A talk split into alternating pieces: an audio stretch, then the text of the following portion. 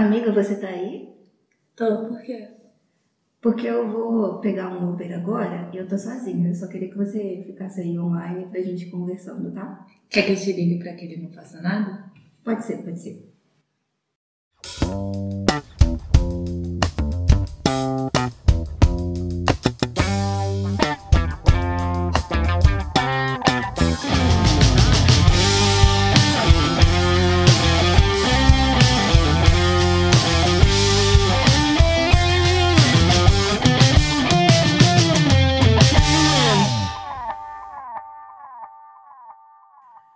Bom dia, boa tarde, boa noite para você ouvinte do podcast Vozes na Multidão. Seja muito bem-vindo a mais um episódio do nosso podcast. Meu nome é Elder Sodré e eu sou um dos nossos apresentadores.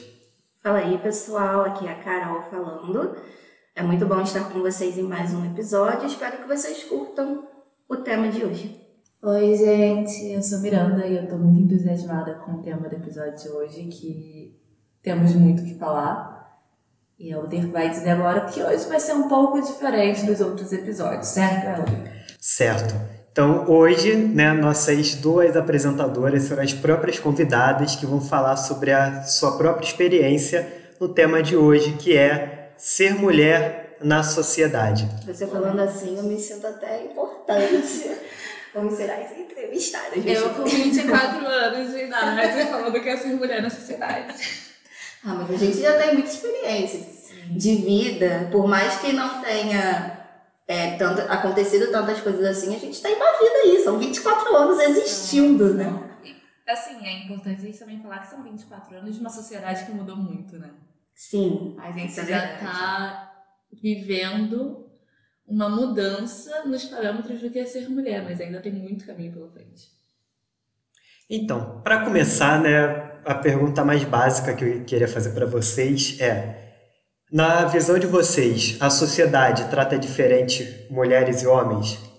Absolutamente. Com certeza. E como? Como é essa diferença? Quer Ai, por começar onde começar? Eu não sei. Eu posso começar. Pode começar. Eu acho que eu demorei um pouco para perceber a diferença desse tratamento. A primeira vez que eu notei mesmo foi durante a minha adolescência, já para uns 15, 14, 15, 16 anos, na verdade.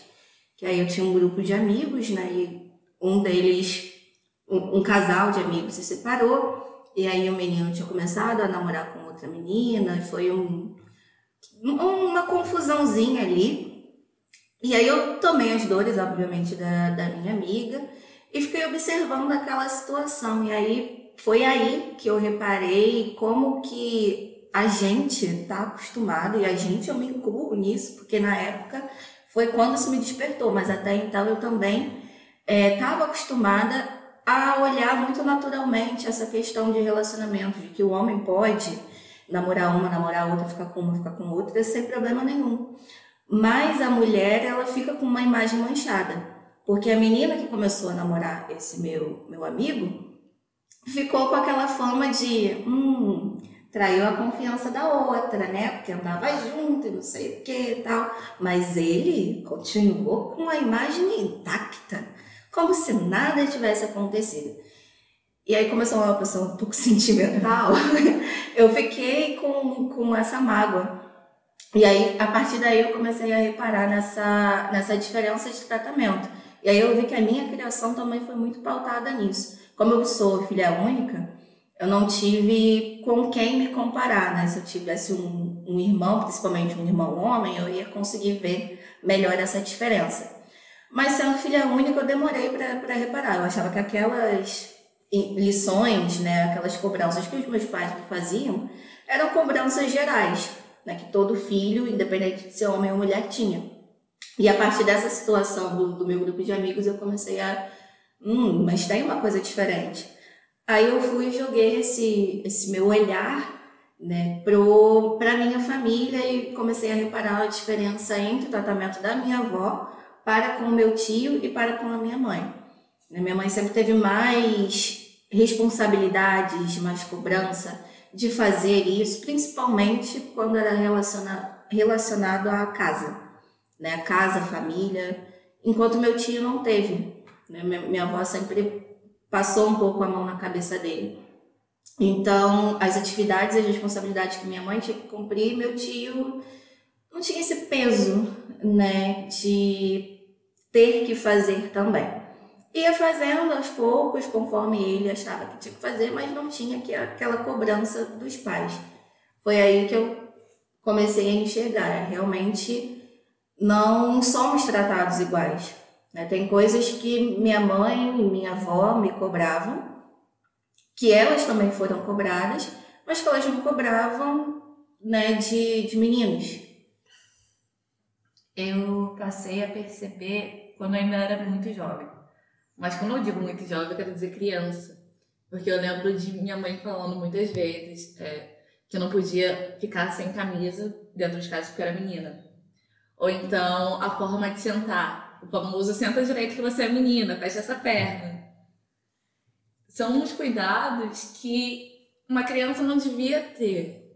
Você, você sendo criança, você não quer ficar sentado todo emperiquetado, com a perninha fechada. É desconfortável. Enquanto que essa cobrança não tem com o menino, né? E é sempre uma cobrança de comportamento. Você, menina, tem que fazer isso, isso, aquilo. Enquanto menino, ele pode fazer outra coisa. Você, menina, brinca de casinha, de boneca, de, de cozinha, de qualquer outra questão que vai te fazer, vai te formar como uma menina, muito, uma mulher muito prendada. Enquanto que os meninos podem brincar de qualquer coisa. Podem ser mais selvagens. Completamente. Eu não sei se você passou por isso, mas às vezes quando alguém te fazia mal, você não gostava de alguma coisa, você não poder falar sobre isso, você tem que ficar quieta, porque não é esperado também de uma menina que vai brigar. Menina não pode brigar. Sim. Menina tem que se comportar. É muito voltado para o comportamento. Eu acho que eu não tive tanto essa noção de briga, porque para mim as figuras mais fortes na minha casa eram as mulheres. A minha avó, para quem conhece, sabe que ela tem uma personalidade forte. E a minha mãe, por mais que ela não seja de, de gritar, de, de brigar e tudo mais, ela também tem uma personalidade forte de, de controle. Então eu sempre olhei para elas e vi a força ali. E me inspirei para ser né, a, a mulher que eu sou hoje também em muitas características delas. Então, em relação à briga, eu acho que eu não tive é, essa preocupação, porque eu sempre vi minha avó, então, se ela quisesse falar, ela falava. O que ela tinha que falar, vinha na mente dela para falar, ela falava. Minha mãe já não falava tanto, mas conseguia controlar a situação. Então eu não tive muito problema em relação a brigar. Só que eu nunca briguei mesmo, porque eu sou uma pessoa sensível. Não, assim... Em vez de brigar, eu choro. É a minha forma de descontar minha raiva. Eu começo a chorar e é não, isso. A dinâmica lá em casa também é um pouco assim, na questão da minha mãe. É, lá em casa somos só meu pai como homem e eu tenho duas irmãs e minha mãe. Então é uma família de mulheres, basicamente. Meu pai, na época, a gente tinha um cachorro macho para poder fazer companhia. E é o máximo. Nunca veio filho homem nem nada. E minha mãe, ela sempre foi muito de causar confusão quando ela era mais nova, porque ela é a irmã mais nova de dois irmãos. Então, imaginem como que devia ser aquela casa. Então, ela sempre foi de causar confusão, desde que ela era muito pequena. Ela se vestia igual menino, ela brigava igual menino, de brigar realmente, de ir pra secretaria, porque quer sair na pancada com alguém. Então, minha mãe era dessas. Só que ela se casou muito jovem, com um homem que era militar. Então a gente já percebe que coisas do comportamento tiveram que mudar para que uma harmonia pudesse acontecer. Então minha mãe aprendeu muito no casamento uma coisa que é ficar quieta. É, em situações de briga, ela se, se silencia para que a briga não fique maior. Minha mãe é a mesma coisa. mesma coisa. Então, eu acredito que observando isso de se silenciar para que a briga não aumente, não saia do controle, é uma coisa que a gente vai aprendendo. Só que hoje em dia eu questiono muito isso, sobre. Eu também sou de me silenciar, eu não gosto de arrumar briga. Eu prefiro ficar quieta. Mas existe um, um, uma linha aonde você precisa falar. Porque se você silencia demais, você deixa coisas passarem Sim. que não deviam passar. Exatamente. Existem coisas que você precisa realmente falar. Não, isso que você falou não é legal é, não é uma coisa bacana para se falar, não é um comportamento legal para se ter, me magoou, não gostei. É uma conversa que é necessária, porque se você não fala e você deixa passar, é algo que vai se repetir. Eu, a gente acaba voltando no nosso primeiro episódio que a gente estava falando de diálogo.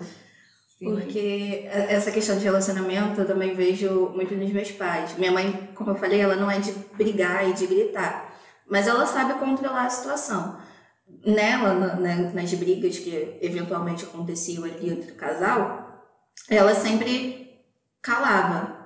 Só que isso incomodava meu pai, então meu pai sempre ficava assim, depois da briga, eu fiz alguma coisa errada. E aí ia tentar resolver ali a, a situação, né, para que a harmonia voltasse. Sendo que essa atitude de calar, ela não leva só para a vida de casal, ela leva para a vida dela em geral. Aí eu sempre fico falando pra ela que ela deveria falar mais. Eu estudo falando mal Exatamente. A pessoa Porque que eu também, a, a, pessoa que lembra que eu falei que eu não brigo, né? Eu, eu choro.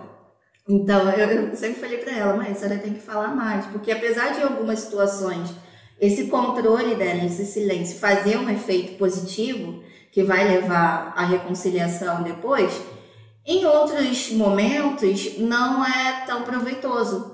Porque o silêncio faz com que as pessoas passem por cima. Uhum. E aí eu falo isso pra ela, mas também tô falando isso pra mim, né? que, que é saber se expressar, saber colocar pros outros, né, o que que tá sentindo, o que que magoou, o que que foi legal, o que que não foi, é uma maneira de viver, de conviver em sociedade sem se machucar tanto, né? Rapidinho, eu agora fico imaginando uma Rita criança brigando na escola, tipo, morrendo de. Sim, eu sempre imagino eu fico imaginando. os olhos verdes da minha mãe, olhos grandes verdes, cabelo assim, toda descabelada, com roupa de, de homem brigando. Eu era ah. Eu tava rindo vocês falando porque eu tava imaginando uma Ritinha criança brigando. Exatamente. Tudo área de barraqueira da minha mãe, gente.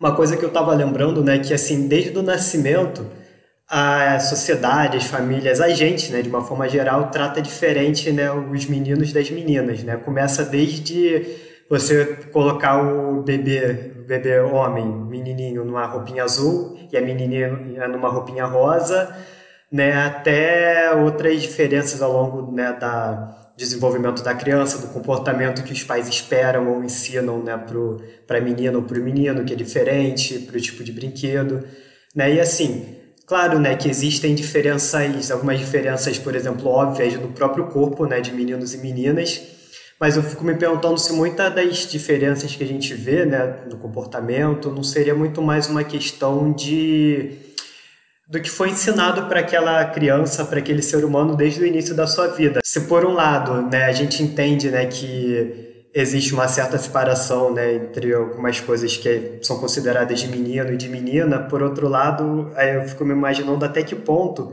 isso também não limita as pessoas né, que podem deixar de fazer certas coisas, deixar de pensar em fazer determinado tipo de coisa ou estar em determinado tipo de situação porque ah, eu não posso fazer porque isso é de menina ou eu, eu não posso fazer porque isso é de menino, sabe? Eu acredito que esse tipo de bloqueio da ação, do ah, não vou fazer isso porque é de outro gênero, é muito mais voltado pro homem do que pra mulher. Porque a mulher, ela já tem muito disso. Se eu aceitar a posição que a sociedade me coloca, eu não vou alcançar grandes coisas. Eu vou continuar numa mesmice, numa casa. Não estou falando que ser dona de casa é ruim, mas não deveria ser via de regra. Tem gente que vai ser melhor com isso, que tem a vocação para isso. Tem gente que não tem. Tem gente que a vocação é para ser astronauta, para ser presidente da República. E se você se limita. ser uma pesquisadora e descobrir a vacina do coronavírus. Exatamente. Para lançar o homem à lua, porque foram mulheres que lançaram o homem à lua. E a gente esquece dessa parte da história, porque não foi contada. Mas se a mulher ela fica se contenta com esse espaço que nos é designado, a gente não alcança grandes gols. Enquanto que o homem, se ele tenta entrar nesse espaço que é de mulher, ele vai ser extremamente julgado, xingado, uhum. vai ter sua masculinidade questionada ao extremo. É, Então, eu acho que essa questão de não querer entrar no espaço do outro gênero, de certa forma, é mais sofrido para o homem uma questão de ego. Eu concordo. Eu vejo isso muito na criação do meu primo mais novo. Que agora, como eu sou mais velha, né, estou mais velha, eu consigo entender melhor essa diferença, coisas que eu não vi no meu primo mais velho. É porque eu ainda era criança, a gente estava crescendo, então não reparei essa diferença. Mas no meu primo mais novo eu reparo muito essa, esse tipo de frase. Não, isso é de menina. Não, você não pode fazer isso porque você é homem. E são frases ditas né, por toda a minha família que eu me contorço por dentro, mas eu tenho que respeitar um, um, certo limite, né? Ele não é meu filho, é meu primo. Eu posso sim orientar e, e fazer o que eu puder, né, para a educação dele, mas respeitando o limite que os pais dele impõem. Mas isso realmente entra na cabeça daquela criança e ela passa a acreditar que aquilo é o certo, que ela não pode fazer determinada coisa porque ele é homem, não é o que o gênero dele deveria fazer naturalmente. E não existe essa questão de naturalmente. Não naturalmente naturalmente nós somos seres humanos. Exatamente. É, quem me conhece mais de perto sabe que eu passei por um período, eu acho que ainda não superei, em que eu estava questionando gêneros a torta e direito. Porque eu cheguei na conclusão que, é, obviamente, sexo biológico existe, isso não tem como a gente dizer que não. Mas gênero é uma construção da sociedade. O que, que a gente entende hoje como sendo homem e sendo mulher foi a sociedade que construiu. Não tem nada no, no biológico nosso que bote porque ser mulher você vai ser mais carinhosa. Não é verdade. A sociedade constrói assim. Uma frase que eu acho um absurdo se falar para um menino que faz muito mal, mas muito mal mesmo, é a famosa homem não chora. Sim. E aí cria monstro. cria pessoas que não sabem lidar com esses sentimentos. Sim. Que quando passam por situações tristes, de raiva, de desespero, de desamparo, eles não sabem expressar. E aí expressam violentamente. Que é a forma que eles aprenderam a serem violentos. As brincadeiras, não estou falando que brincadeiras elas irão ditar, não, irão ditar um comportamento certo. Mas, obviamente, se o comportamento agressivo é passado como sendo normal, é tudo bem o menino bater em outro menino num jogo de futebol tá ali, tá tudo, tá tudo certo, tudo bem ele arrumar uma, uma briga na escola porque xingou a mãe. Tá tudo bem ele arrumar uma briga. Então ele vai crescendo com isso, tá tudo bem. A forma que eu vou expressar o meu descontentamento com uma situação não é chorar, não é conversar, porque isso não é legal de um homem. O homem não faz essas coisas. O homem faz o quê? Briga. Então é um comportamento que vai se repetir, se repetir e vai ser levado pro resto da vida. Até porque a consciência de que se precisa de uma terapia parece ser muito mais presente em mulheres do que em homens. Sim. E muito mais presente hoje em dia, né? No, Com certeza. Nesse século, nessa década, do que na década dos nossos pais. Lembrando que no último episódio a gente falou exatamente sobre isso, sobre a importância de terapia e de se autoconhecer. Então, se você ainda não ouviu, procura lá o nosso episódio chamado Conhece-te a ti mesmo. Continuando a nossa conversa, eu queria fazer mais uma pergunta para vocês, né? Como vocês veem a questão dos privilégios? Né? Vocês consideram que os homens são privilegiados em relação às mulheres? Vocês acham que eu não? Acho que depende. É, em algumas situações, em algumas circunstâncias, os homens têm mais privilégios, obviamente, mas em comparação em outras, as mulheres também têm. Então a gente precisa saber em que situação que a gente está falando. Eu acho que em relação à segurança, uh, os homens têm mais privilégios, sim. Por quê? Preocupações que eu tenho, né, que a gente, mulher, tem, são preocupações que homens dificilmente vão ter. Por exemplo, recentemente eu tive que. Eu estava em Niterói, precisei pegar um, um Uber para voltar para o Rio e eu estava sozinha. E aí, a primeira coisa que eu pensei foi, cara, eu vou pegar um Uber, provavelmente vai ser um motorista homem, eu vou estar sozinha no carro para fazer uma viagem longa. O que que eu vou fazer? Mandar mensagem. Aí eu fui e mandei mensagem. Esse diálogo que a gente fez no início, ele foi real, ele realmente aconteceu, tá, gente? fui, mandei mensagem pra, pra Miranda. Falei, você tá aí? Você tá online? Ela, tô.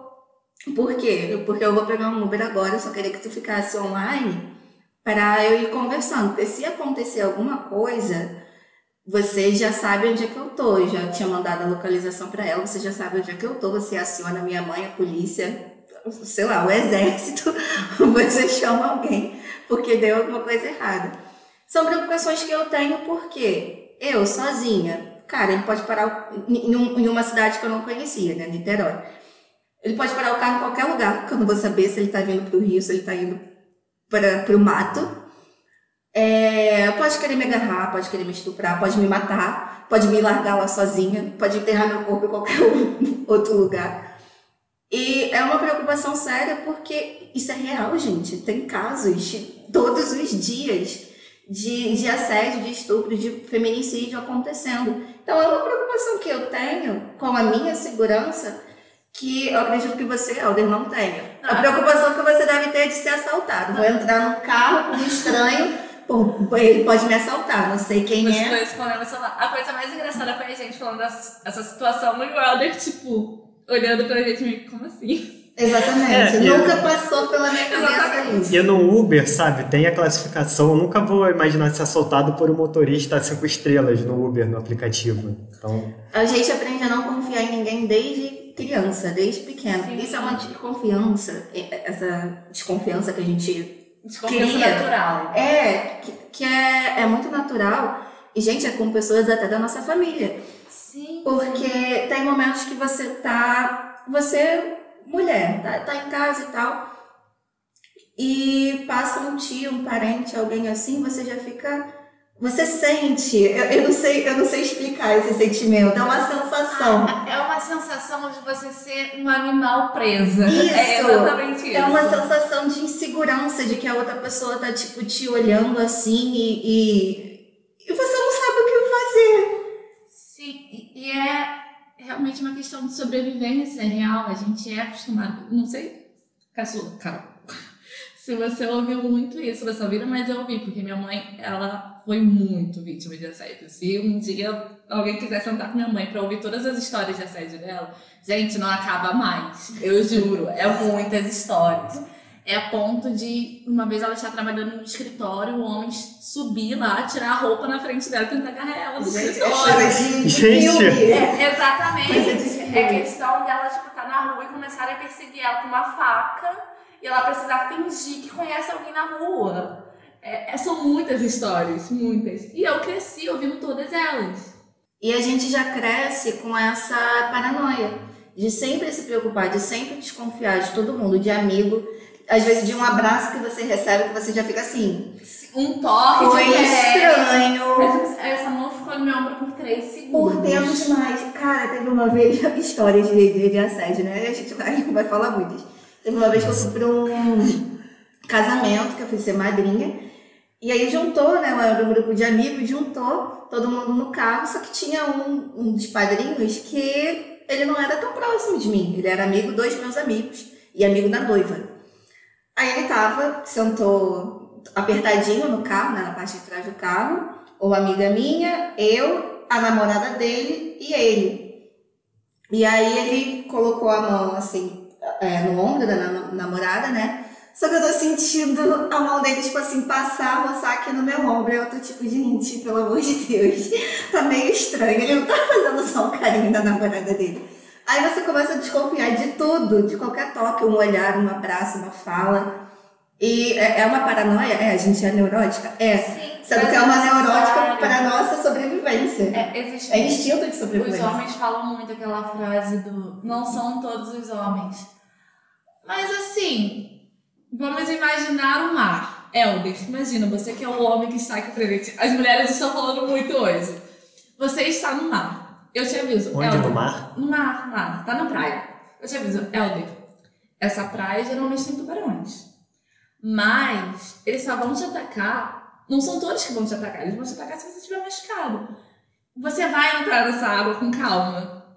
Não, se eu souber que a praia tem tubarão, eu vou ir para outra praia que não tem, eu vou ficar só na beirinha da água, não vou me arriscar, né? É exatamente assim que funciona na nossa cabeça. Não são todos os homens que são predadores. Beleza, mas a gente não sabe quem é. Exatamente. Então, obviamente, que a gente vai ter um certo tipo de bloqueio, de cuidado com todos os que a gente encontrar. Aqui, na, na lógica das mulheres, os homens é, é, é a lógica contrária do, do judiciário, né? No judiciário é você inocente até que se prova o contrário. Na lógica das mulheres, não. É você culpado, você é suspeito até que se prova o contrário. Porque se a gente não pensar assim, é a nossa vida que tem risco. Exatamente. A gente pode deixar passar alguém, confiar em alguém que não devia uhum. e acontecer alguma coisa.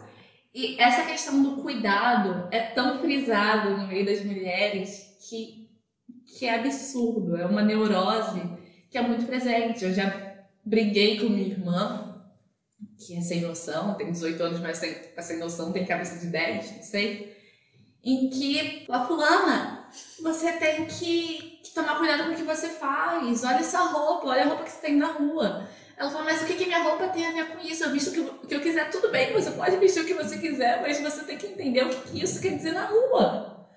É uma absurda. Eu gostaria de vestir a roupa que eu quero? Gostaria. Só que isso vai ter algum tipo de repercussão que eu não quero receber. Pra você vestir a roupa que você quer, você tem que ter muita noção da onde você vai Sim. e com quem você vai. E se você tiver um, um, algum meio de proteção, melhor ainda, uma máquina de choque. Porque às vezes é necessário. Mas a gente se priva muito de fazer as coisas pensando nessa questão de segurança. Sim. Eu gostava muito de caminhar por mais que eu, que eu seja sedentária atualmente, né? Eu, eu gostava muito de, de ir na academia, de caminhar, só que aí o dinheiro apertou, né? Pandemia chegou e a gente não estava fazendo mais a academia. Mas eu gostava de caminhar, fazer alguma atividade, só que eu me privei disso, sinceramente, por causa dessa questão de, de olhares e de assédio. Porque quando você sabe a caminhar, a gente não vai sair de calça jeans.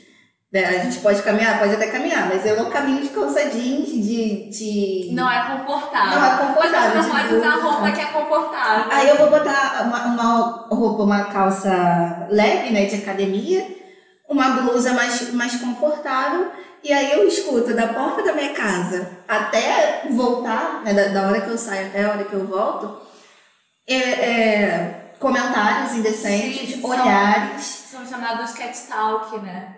Que, não sei, eu já ouvi de homens falando que isso era um elogio, mas se algum homem nos escutando, saiba, não é um elogio. Não é mesmo. Não é legal ficar ouvindo coisas na rua quando você simplesmente quer comprar um pão. Eu lembro uma vez que, na época eu morava ainda em Copacabana e tal, aí eu saí, eu ia pra faculdade, não ia, minto, não ia nem pra faculdade, ia pra farmácia comprar alguma coisa. Eu simplesmente saí, eu tava andando normal, vivendo a minha vida. Um cara do nada falou assim, nossa, até que é bonitinha, né? Só precisa sorrir mais. E eu, tipo, caraca, o que, que aconteceu aqui? O que que.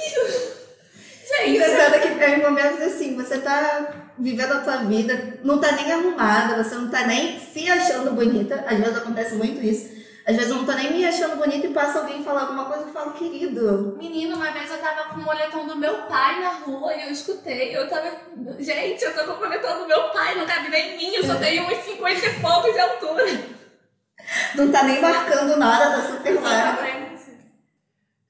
Sem falar nessa questão dos privilégios, como no próprio mercado de trabalho a mulher muitas vezes não é valorizada, né? Então acaba ganhando menos que o homem para fazer a mesma função, ou então ou então tem mais dificuldade de conseguir determinadas posições, conseguir determinados cargos, né? Muitas vezes o empregador tem um certo preconceito porque acha que a mulher pode engravidar e aí vai ficar um tempo fora, recebendo, enfim. Sim, é, eu, eu sou formada em letras, então é de se imaginar que sou uma pessoa de muita leitura. E ultimamente eu tenho me aventurado em livros com a temática mais feminista e livros estrangeiros. Eu cheguei em contato com um livro chamado A Vegetariana, da Han Kang. É uma escritora coreana que eu fiquei traumatizada o resto da minha vida. Mas eu recomendo horrores esse livro. Porque é um livro tão pesado, mas tão pesado, gente, a ponto de eu tenho fobia de sangue. Então, a ponto de que eu tinha que parar de ler, porque eu estava ficando enjoada, eu não conseguia continuar. O livro ele retrata muito a, as agressões que as mulheres sofrem ao longo da vida que determinam, que não apenas determinam, mas que acabam com o psicológico dela. Uma vida de muita opressão que realmente destrói. Não vou falar muito sobre o livro, porque eu estou querendo só dizer que nesse meu meio de leitura eu fui ler um pouco mais sobre como é essa sociedade coreana em relação às mulheres. Não sei se todos sabem, mas a Coreia do Sul é um país super evoluído. Em questão de dinheiro, eles, eles cresceram absurdamente em 50 anos. De um, tecnologia. Sim, de um país extremamente pobre, viraram quase que uma potência. Eles são muito ricos, muito, cresceram muito. A educação é uma parada muito importante. Mas, como todo país tem seus problemas, e o tratamento nas, nas e o tratamento às mulheres é um desses problemas. Enquanto eu lia, eu descobri que. Eu descobri cada história absurda que eu fiquei, meu Deus! Por exemplo, lá, quando as mulheres são empregadas e por um acaso elas engravidam, pronto, é o inferno que acontece na vida delas. Porque o empregador começa a forçar elas a trabalharem ainda mais.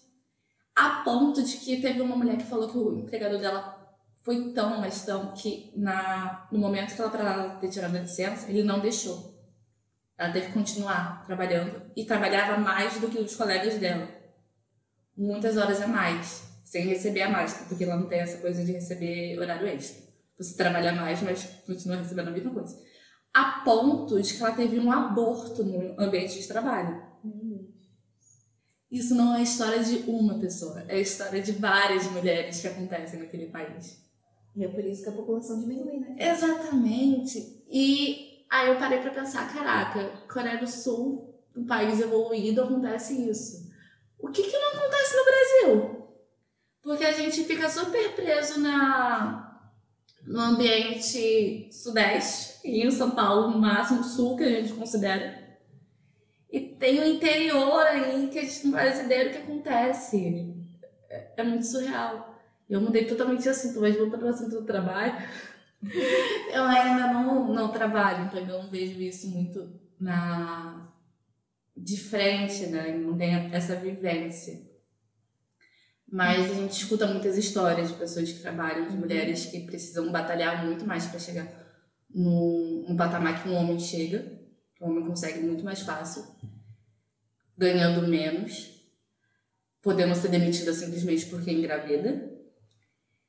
E ainda tem, eu esqueci qual é o termo para isso, mas existe um termo em que a ideia da mulher é roubada por um homem e ele leva o crédito.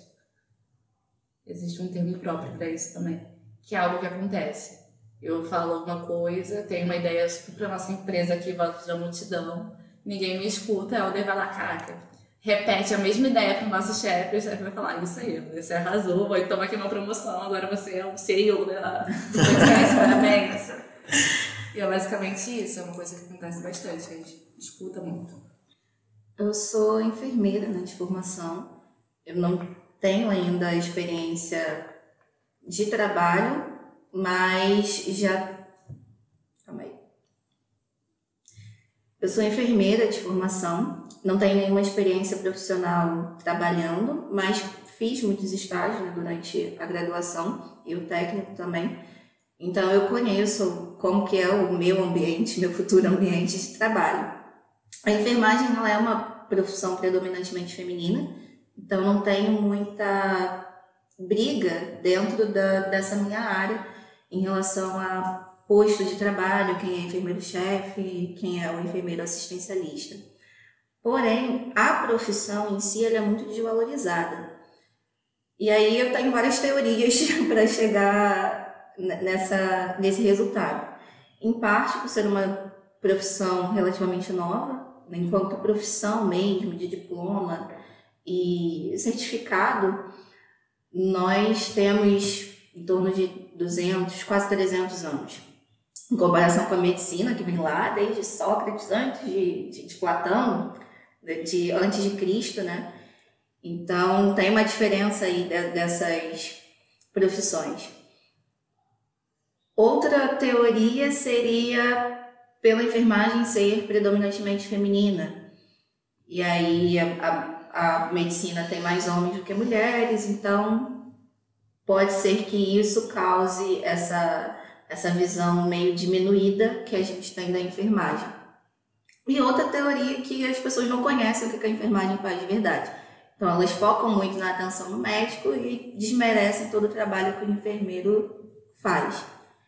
Mas, dentro né, da, da minha área, a gente vê muito isso, de principalmente médicos homens tratando, rebaixando né, as técnicas e as enfermeiras por serem enfermeiras e por serem mulheres também, porque quando são técnicos ou enfermeiros homens, eles já têm um comportamento diferente. Também rebaixam, né? Porque é enfermagem. Mas é diferente o tratamento quando é um homem ou quando é uma mulher. Eu estava ouvindo vocês falarem, aprendi bastante com a experiência de vocês né? Realmente fico assustado. Tem várias situações que vocês relataram que nunca passaria pela minha cabeça passar, né? Simplesmente por ser homem.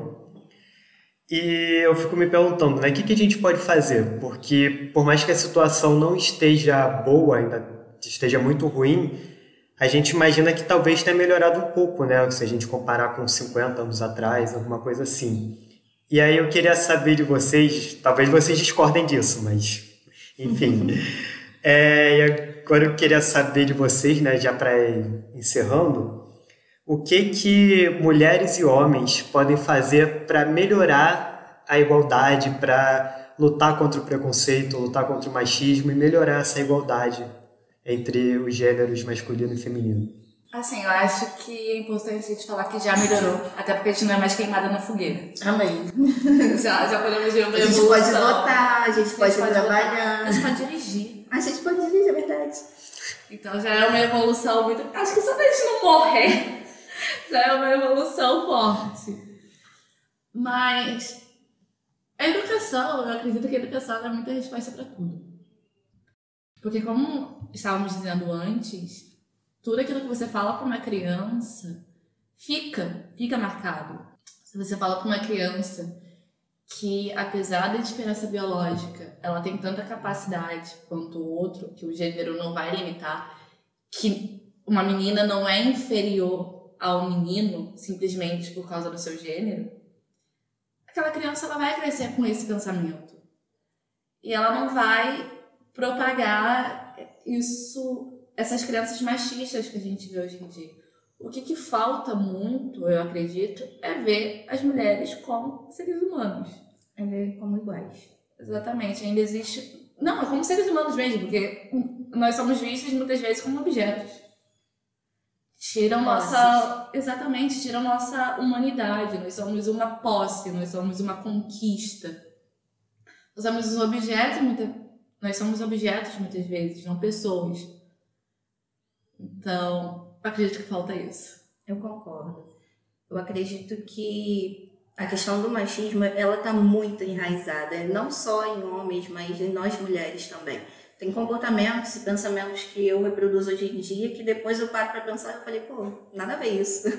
Não, não tem porquê Um isso. comportamento que eu, vejo, eu me vejo muito repetindo é quando você vai criticar outra mulher. Ai, mas olha só a roupa dela. Aí eu paro. Mas o que, que eu tenho a ver com isso? É a vida dela. É a vida dela. Não importa quantos anos ela ficou, é a vida dela. Isso não tem nada comigo. Mas é muito fácil de reproduzir. De, de julgar. Sim, é um trabalho de descon... desconstruição. Desconstrução. Desconstrução. É um trabalho de desconstrução diário, porque nós somos criados com esse tipo de pensamento. Eu tenho vivenciado uma coisa muito interessante lá em casa, é que minha mãe, que tem 50 anos, obviamente, que ela tem pensamentos daquela época, então são pensamentos muito preconceituosos, ela reproduz muita coisa que não devia.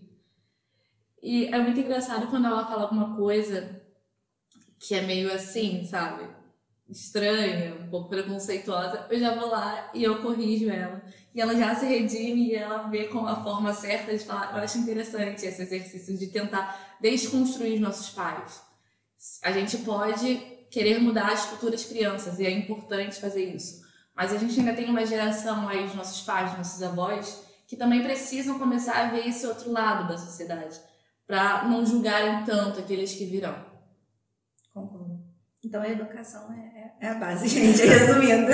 Eu concordo, educação é tudo, né? A educação e também fazer esse esforço para querer mudar. Né? Aceitar que, perceber e aceitar que o diferente ele não é uma coisa ruim. O novo não é uma coisa ruim, é uma coisa que agrega. Sim, acho que a educação, tanto familiar quanto escolar, elas podem é, contribuir muito, ensinando, por exemplo, os meninos a respeitarem as meninas, ou ensinando, por exemplo, sobre relacionamentos abusivos, sobre escolha, possibilidades de, de escolha, até possibilidades profissionais, né, o que fazer no caso de abuso, no caso de violência doméstica. Né, então, eu concordo que a educação é a base mesmo.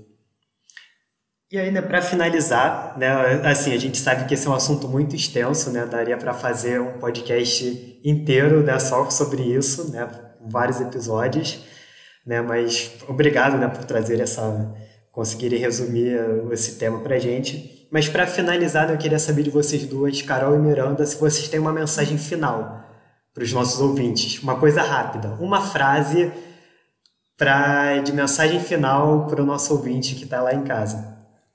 Então, você que ouviu a gente falando muito sobre a, a, esse tema das nossas histórias, espero que alguma coisa do que a gente falou possa ter surtido um, um incômodo, uma vontade de querer mudar, uma vontade de querer saber mais, seja você homem ou mulher, que você possa ter né, essa diferença na sua vida, percebendo essas coisas diferentes, esse olhar diferente para com outro. Seja uma mulher para com uma mulher, para que você não julgue ela tanto, para que você possa acolher as dificuldades, entender a realidade dela, seja um homem para com uma mulher, para que você possa perceber é, essas pequenas coisas, esses pequenos atos que no dia a dia acabam prejudicando, acabam minando a confiança dela, acabam deixando ela desconfortável. A minha mensagem é que se você se sentir incomodado, se você se viu no que a gente falou, no que nós expomos hoje, que tente também ser a causa da mudança. É uma pessoa, quando ela muda, ela já muda o mundo. É uma pessoa menos que comete um tipo de erro, é uma pessoa menos que reproduz algo. E isso vai fortalecendo. E uma coisa que eu fui aprendendo com o tempo é que é, nós temos uma tendência muito forte de tentar diminuir nossos sentimentos negativos, como a raiva. Mas quando a gente tem raiva de uma situação, às vezes isso nos faz querer mudar. Então, se você ficou com raiva, tudo bem também.